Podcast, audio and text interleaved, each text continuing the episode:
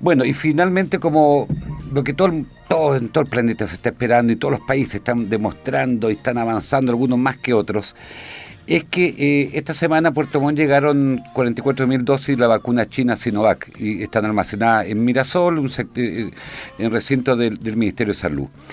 En el caso de la comuna de Puerto Montt, el, centro de vacunatorio solamente hay, en ningún hospital, en ningún consultorio, estimado auditores, va a ser en el Arena Puerto Montt. Habrá vacunas para el 10% de la población prioritaria en la primera etapa. Para conversar de este, yo le llamo una epopeya que está haciendo la humanidad eh, y en este caso nosotros los sureños, queremos conversar con Grace Droguet Fernández, ella es directora de la carrera de enfermería de la Universidad San Sebastián. Las 30 comunas de la región efectivamente recibirán el equivalente al 10% de su población. Grace Droguet, bienvenida al Expreso de la Tarde, estamos con Andrea Tarciján. ¿Cómo está usted? Hola, buenas tardes, bien.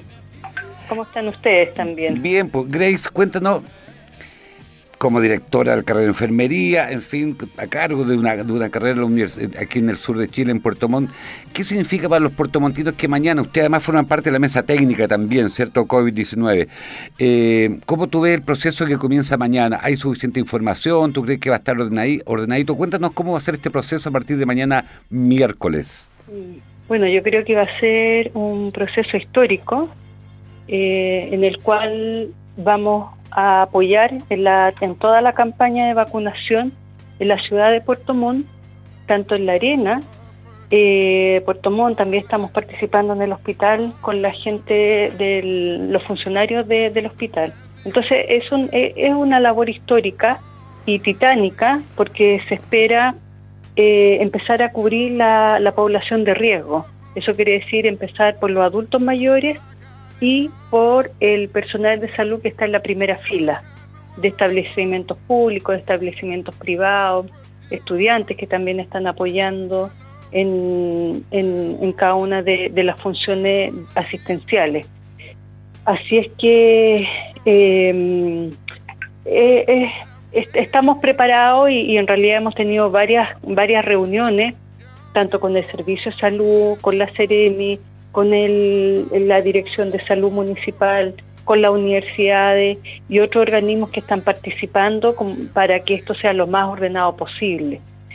Y, bueno, como ha salido en las comunicaciones, esto está separado por grupo etario, eh, en la cual se espera mañana que vaya la gente de más de 90 años, ya acompañado por un familiar eh, y luego el día jueves, el día viernes y el día sábado, los grupos etarios siguen siendo los mayores de 85, 85 años. Para la próxima semana seguir con otros grupos etarios. Pero la idea es que sea un, un tema ordenado, está dispuesto todo para que así sea y eh, también desde la universidad estamos apoyando desde la comunicación y la difusión de, la, hacia, la, hacia la comunidad, que eso es lo más importante. Directora, eh, muy buenas tardes con Andrea. Eh, este proceso efectivamente tiene muchas dudas, no, no respecto a la vacuna, sino del procedimiento. Entonces, mañana el llamado es a a que la gente acuda en cualquier... ¿Cuál es el horario? Digamos el horario y, cómo pueden eh, eh, dirigirse a la arena. ¿Va a haber colectivos? ¿Se pusieron de acuerdo también con, no sé, supongo, la Seremía de Transporte para que también haya más transporte? ¿Cómo se va a hacer eso? Supongamos que alguien de 90 años no alcanza mañana. ¿Puede ir pasado mañana? Claro. A ver, eh, vamos por parte. lo primero es eh, informar a, la, ciudadanía que esto es desde las 9 de la mañana hasta las 7 de la tarde, el horario va a ser continuado. El día miércoles, ¿qué es el, ¿quiénes son las personas que tienen que ir a la arena? Son todos los adultos mayores más de 90, de 90 años y más, idealmente acompañado por un solo ya familiar o un tutor o alguien que se haga responsable. Este adulto mayor que llegue a la arena tiene que ser alguien que obviamente tenga la condición física de poder salir de su casa. Es una primera cosa muy importante. ¿Por qué? Porque la gente que tiene algún grado de dependencia o obviamente la gente que está en condición de postración en otra en otro momento seguramente esto eh, va a ser la próxima semana y bajado por los centros de salud se van a hacer eh, vacunaciones en domicilio ya entonces lo primero es que la gente que tiene la posibilidad de caminar ya de subirse a un colectivo de subirse a un vehículo en el fondo pueda llegar por sus propios medios acompañado con un familiar. Qué es lo que tiene que llevar es su carne de identidad ya y obviamente ir con sus mascarillas, con, los elementos en el fondo de, protección que tiene. Esa es la primera medida. Va a estar ayudando, en, por ejemplo, en, la arena, que, tiene una vía de estacionamiento y de, afluente, también van a estar las fuerzas públicas eh, eh, ordenando y obviamente dándole prioridad a la gente de mayor edad. Si alguien no pudiera ir y que tiene la edad, pero puede ir el jueves, puede ser el viernes, obviamente por un tema de criterio también va a ser atendido y va a ser vacunado. Pero para que haya un ordenamiento de alguna forma en cuanto a la población que se espera, es miércoles las personas de 90 años y más, jueves las personas entre 89 a 87 años, viernes entre las personas entre 86 y 85 y el sábado personas de 85 años y más y también los funcionarios de salud ya que puedan quedar eh, rezagados, porque durante el día también se van a estar vacunando eh, la, gente de salud. Estamos conversando con Grace Droguet Fernández, directora de la carrera de enfermería de la San Sebastián. Efectivamente, yo considero que estamos viviendo una epopeya, considero que este es un momento histórico, como dijo usted muy bien. Otros minutos de la historia también han habido, pero es primera vez que en todo el planeta estamos viviendo procesos muy similares. Y por tanto, la disciplina, el orden, la buena comunicación es fundamental. Mire, estaba leyendo que el alcalde de Talcahuano, por ejemplo, dio a conocer un plan para, los, para la vacunación de los mayores de 85 años. Aquí está planteando que coloquen banderas blancas en sus hogares con el fin de ayudar a la eficacia del proceso de inoculación impulsado por el Ministerio de Salud. Eh, yo no sé si eso será bueno o no, se ve, se ve también, se ve épico, se ve cierto. Eh, ¿Cuál usted cree que son los mayores riesgos que, hay para que esto no funcione bien, Grace? Eh, a ver, lo voy a plantear al revés. los mayores, los mayores factores que hacen que esto funcione bien es primero que la gente sepa, por ejemplo, lo que yo le estoy nombrando, que eso ha, circulado por todas las redes sociales, son el calendario y eh, los grupos etarios que están llamados en cada momento y cuáles son las condiciones para que vayan, ya que sean autovalentes, que vayan con su carnet y que vayan con un familiar. Segundo, que aquellas personas que tienen la edad y que no tienen las condiciones para ir, se queden en sus casas, ¿ya? Y a partir de la próxima semana, un familiar ya se pueda contactar con el centro de salud o el mismo centro de salud se va a contactar porque ellos conocen a su población para organizar la vacunación en domicilio. ¿Ya? Y lo otro muy importante que esta vacuna que se va a inocular en esta ocasión, ya que está coordinando el gobierno, es la vacuna eh, Sinovac, esta vacuna tiene la característica que eh, no solamente basta una dosis, o sea, ahora se coloca una dosis y 28 días después se tiene que colocar una segunda dosis. Y luego, después de la segunda dosis, mm, a los, a los 7, 15 días se, se logra ya la inmunidad de la persona. Sin embargo, para que esto sea efectivo poblacionalmente hablando, ya las personas que sean vacunadas y las que aún no se van a vacunar, porque este, hablemos que empieza mañana el proceso, pero esto va a durar durante todo el semestre, eh, tienen que mantener las mismas medidas de prevención y de autocuidado. Eso es distanciamiento físico, uso de mascarilla, lavado frecuente de manos, evitar aglomeraciones, ya ventilar su casa. ¿Ya? Esas como las medidas porque mientras no se consiga mm. un 80% de población vacunada de la de riesgo, igual vamos a tener el virus circulando, ¿ya? Y las probabilidades que alguien que se vacune haga la, enfermedad igual van a existir, pero ¿qué es lo que se espera con la vacuna? Es que si alguien se vacune y llegue a ser la enfermedad, este, este cuadro no tenga la gravedad que hemos visto lamentablemente este, este último año, que la gente eh, hace la enfermedad en forma grave, llega a los servicios más críticos que la UCI, la UTI, mm. ya, y también puede llegar al fallecimiento.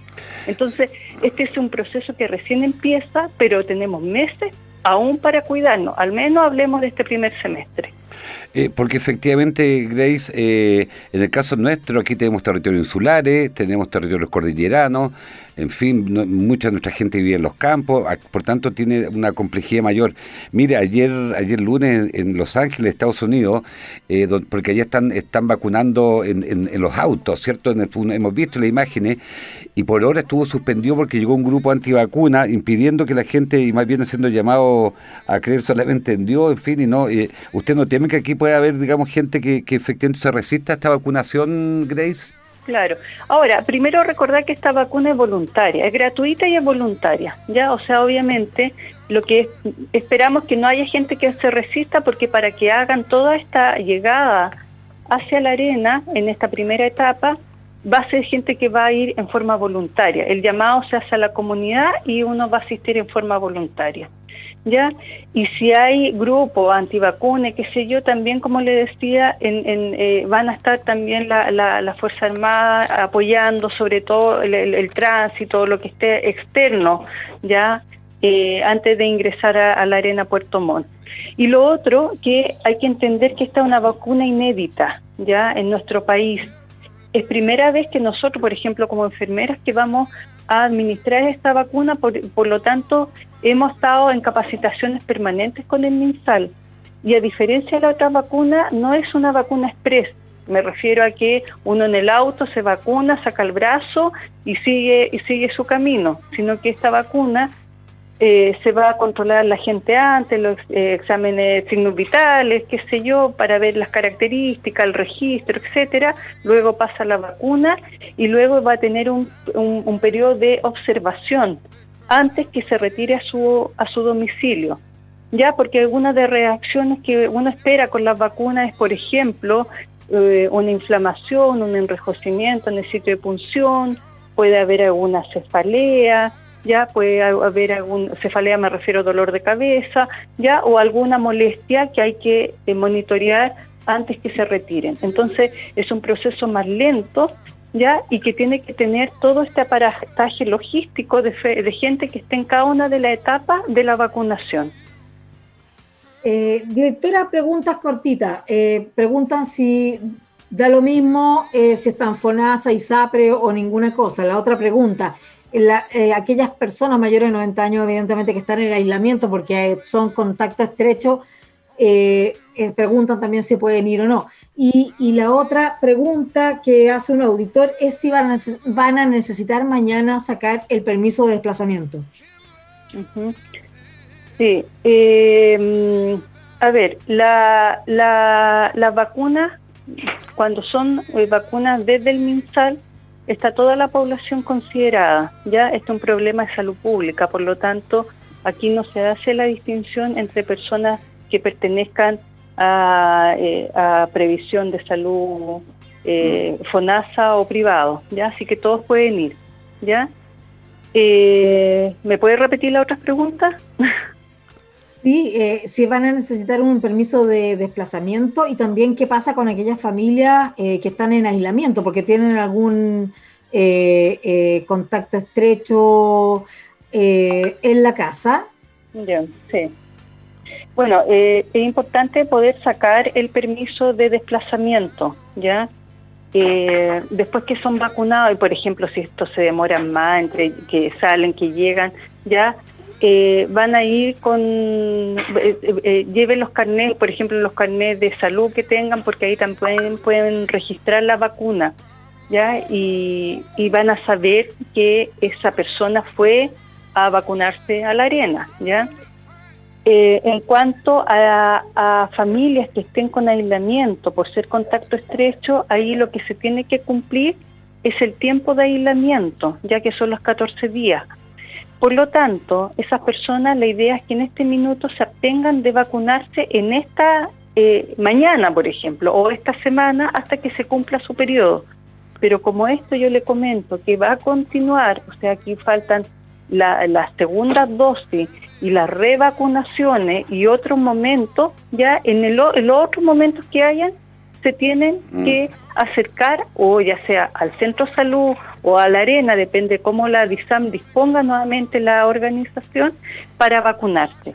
Pero mientras estén ya con, con el con el virus activo o, estén en esta cuarentena ya preventiva, ya tienen que hacer su cuarentena, no, no, no pueden salir, ya porque también pueden, al contrario, pueden ser fuentes de contagio ya y de riesgo para el resto de las personas que también van a estar circulando en la, en la campaña estos días. Y cambiando un poquito de tema, saliendo del proceso que comienza mañana, eh, bueno, usted es director de una carrera que ha sido súper relevante en este contexto que estamos viviendo, enfermería. Eh, me imagino que en el proceso de admisión habrá más interesados. ¿Cómo lo han vivido ustedes también, eh, eh, Grace, de manera particular y también lo que está significando como, como universidad que, estén a cargo de carreras que hoy día son fundamentales? Sí, bueno, enfermería siempre ha sido una carrera muy de vocación, ¿ya? O sea, para estudiar enfermería lo primero es que se tiene que tener vocación para ayudar al otro, ¿ya? Vocación y amor en el fondo por, por atender a, las personas que, lo necesiten. Entonces hemos tenido, siempre tenemos muy buena convocatoria, pero esta vez incluso hay muchos eh, técnicos paramédicos, ¿ya? Eh, que, o, gente que, tenía el interés y que ahora eh, quiere seguir los estudios porque se dan cuenta la tremenda labor que hacen los profesionales enfermeros. Em, y esa ha sido un, gran señal, un gran mensaje, ya porque la enfermería siempre ha estado eh, muy al, alero en el fondo de los cuidados de las personas, pero generalmente un trabajo que bastante, eh, bastante silencioso. Cuando las cosas están bien y no hay estas pandemias, no hay nada de esto, en general mm. es un trabajo que no se ve. Pero justamente cuando salen estas pandemias o problemas de magnitud importante es cuando se ve y se realza la labor de enfermería. Y en ese sentido, hemos, como le digo, hemos tenido una gran convocatoria, muchas consultas, mucha gente que quiere entrar, muchas personas que ya son técnicos y que quieren seguir estudios. Ya, pues Grace eh, Droguet, que tenga, mire, de verdad queremos agradecerle todo el esfuerzo que hacen. Mañana comienza en Puerto Montt, Mire, este, hasta, la misma fecha del año pasado, más bien estábamos pendientes que algo pasaba en Wuhan, en China, y nunca nos imaginábamos que a partir del 3 de marzo Chile, como el resto del planeta, iba a empezar a vivir un, fenómeno inédito, por lo menos para, las últimas generaciones. Muchas gracias por este contacto con el Expreso de la Tarde, Grace. Ya, pues, nos estamos viendo. Que tengamos una buena jornada. Sí, pues muchas gracias por lo que están haciendo. Adiós, hasta luego.